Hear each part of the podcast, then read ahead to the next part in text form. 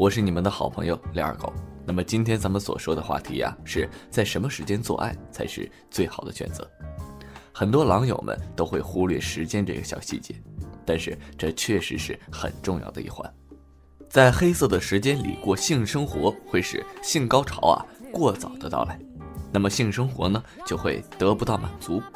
黑色的时间，也就是心情不好啊、郁闷等情况下，最好不要发生性生活。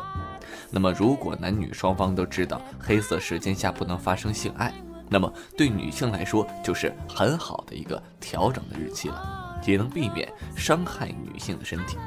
下面咱们就来举几个例子：心情不佳的时候不适合过性生活；夫妻过性生活需要双方有良好的心情和兴趣，从而激起做爱的炙热的情感，这样呢才能真正的享受到性生活的快乐。如果啊，其中一方情绪不佳，比如忧愁、烦恼或者气怒等等，这个时候啊就不方便勉强的过性生活。尤其是女方拒绝做爱，而男方大发雷霆，甚至用暴力强迫妻子过性生活，不但谈不上性乐趣，更容易造成妻子的性冷淡或者性欲压抑症的发生。环境不好的时候呢，不能过性生活。夫妻同居要在幽静整洁的环境中进行。如果不良的环境中过性生活，会使人缺乏安全感而提心吊胆。在稀杂、污浊的这个环境中过性生活呀，会影响双方的精神状态，甚至可能造成男子的阳痿、早泄或者女性无快感等等。在肮脏杂乱不堪的环境中过性生活呢，还容易使男女阴部感染细菌，而导致生一些疾病。在女性来月经的时候，不适宜过性生活，这个大家是都知道的哈。女性在月经期，子宫颈开的相应很大，加上阴道里酸度被经血冲淡，防御细菌的感应能力相对减弱。在这种情况下进行性生活，不仅会加重阴道的充血，使经血增加，经期延长，而且可能使细菌啊。趁虚而入，引发阴道炎、子宫内膜炎、宫颈炎或者盆腔炎及泌尿系统感染等等。女性的产期呀，不适合过性生活。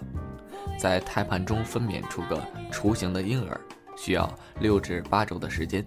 这一段时间为产期。在产期器官未恢复到产前状态，尤其是阴道和子宫内膜局部抵抗力低下。如果急于性生活，容易导致细菌感染而发生的妇科疾病。严重的感染呢，可以危及产妇的生命。一般来说啊，应该在产后两个月，子宫恢复正常后方可呃恢复性生活，而且应该坚持避孕。一方无性欲的时候呢，不能过性生活。和谐的性生活应在双方都有性要求的情况下进行。如果一方没有性欲，而另一方呢，不可勉强为难，以避免产生逆反心理，不但使这一次的性生活失败，而且还会给以后的性生活留下遗产。因此，夫妻双方应该互相体谅，及时观察对方的性信号，以便很好的进入人性的角色，做到默契配合、互相尊重。这个吧，呃，完美的性爱是双方互相取悦，共同达到高潮，不仅仅是自我满足，更是让对方满足。所以，给予满足对方，协助对方和你一起达到高潮，这才是完美的性爱。女性饮酒后啊，不适合过性生活。有人错误地认为饮酒后会有快感，借着酒性性交会趣味无穷。实际上啊，这是错误的。以酒助兴，最终可导致性无能。现代的医学研究表明，长期酗酒可以使男子发生阳痿，同时酒精可对呃精子卵子造成损伤，引起堕胎或使胎儿出生后智力迟钝、精神失常，不利于优生优育。同时，在时间上的选择也是有一定的限制的。咱们有个成语啊，叫“白日宣淫”，这其实是一种时间的解释。而最佳的性爱时间呢，应该是午夜十点之后。美国著名的两性杂志《红书》对于两千五百名女性进行调查，发现，对于大部分的妻子来说啊，丈夫迟迟不肯上床睡觉，或是到了他睡意惺忪的时候提出要温存一番，都会引起妻子的强烈的反感。因此半夜十二点对于很多妻子而言，并不是一个好的性爱时机。调查显示呢，有百分之四十六的女性指出，自己会时不时拒绝丈夫的性需求，仅仅因为对方提的不是时候。武警医院的某心理科医生指出啊，导致性不在焉的原因有很多，比如人在情绪不佳的时候，这个性欲容易出现减退；假若爱人勉强应付，非但激不起快感，还容易导致性冷漠，损害夫妻的感情。尤其是女方劳累却要勉强应付，这极容易出现对性生活的反感，久而久之呢，就可能形成性冷淡或者性厌恶等等。要解决这样的性不协调，一方面妻子要主动和丈夫沟通，说明自己劳累，还可以直接告诉对方，如果你早些上床，我想我们一定会有更充分的时间来缠绵。而另一方面呢，可以将性爱安排在不繁忙的周末，以避免妻子的忧虑。特别注意的是啊，吃太饱不能过性生活。很多狼友们钓到妹子的时候，会一起去吃个饭，然后去开房，这正好是错误的。生命时报有过这样一条消息：吃饱之后，肠胃消化吸收食物需要能量，于是血液在肠道中供应的增加，使身体其他部分的血液供应量相对会减少，这会影响男性勃起和正常的性感受能力。此外啊，如果在就餐的过程中大量的饮酒，多数女性和部分男性会出现性欲下降的情况，这也不利于性生活。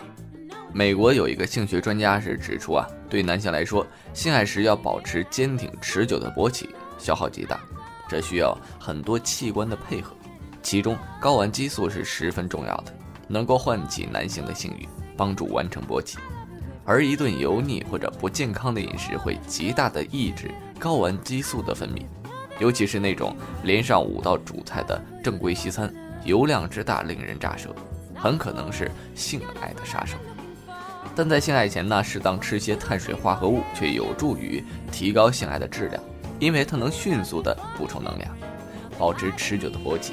因此，在性爱前不妨吃些烤面包或者土豆，或者偏爱肉食的人也可以适量吃一些动物的肝脏、鱼类或者贝壳食物，但不要吃高热量的牛肉和猪肉。有些人呢，性生活像猫头鹰，夜越深越兴奋，而有些人则像百灵鸟。在清晨的时候，性活跃度大大提升。对于多数男女而言，要获得好的性的感受，对性爱的时间选择是十分重要的。晚上十九时到二十一时，这是夜间活动的黄金时段，也是性爱的好时段。这个时候啊，双方思路清晰，经过短暂的休息，体力充沛，最适合缠绵悱恻的性爱大餐。这夫妻都能从完整充分的前戏中获得满足。下午十七时到十九时，这表达能力最强，耳朵最容易接受和满足于甜言蜜语。如果你觉得和伴侣感情疏离，那不妨把握好这一段时间。下班到家，别忙着吃饭，而是将爱侣拥入怀中，在他耳边诉说你的思念，热烈的拥吻，任凭激情燃烧。晚上二十一点至二十三点，多数人准备睡觉，而且时间越晚，这个疲乏感就越强。此时适合快速的性爱，但需要妻子提前做好预热，才不至于出现完全配合丈夫的尴尬。性爱后呢，两人可以拥着说说话，以弥补前戏较短的遗憾。好了，本期的节目到这里就结束了。我是你们的好朋友李二狗，如果有什么不懂的，可以来找二狗教授哦。咱们下期再见。